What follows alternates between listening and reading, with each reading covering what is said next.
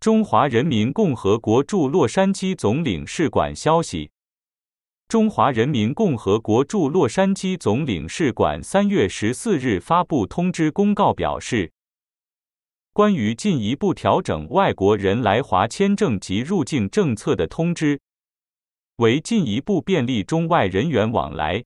决定自北京时间二零二三年三月十五日零时起。就外国人来华签证及入境政策做如下调整：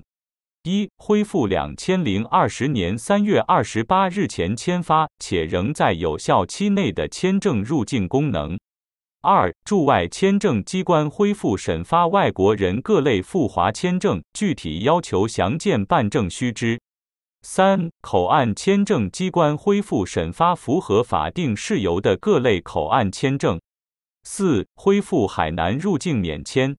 上海邮轮免签，港澳地区外国人组团入境广东免签，东盟旅游团入境广西桂林免签政策。特此通知。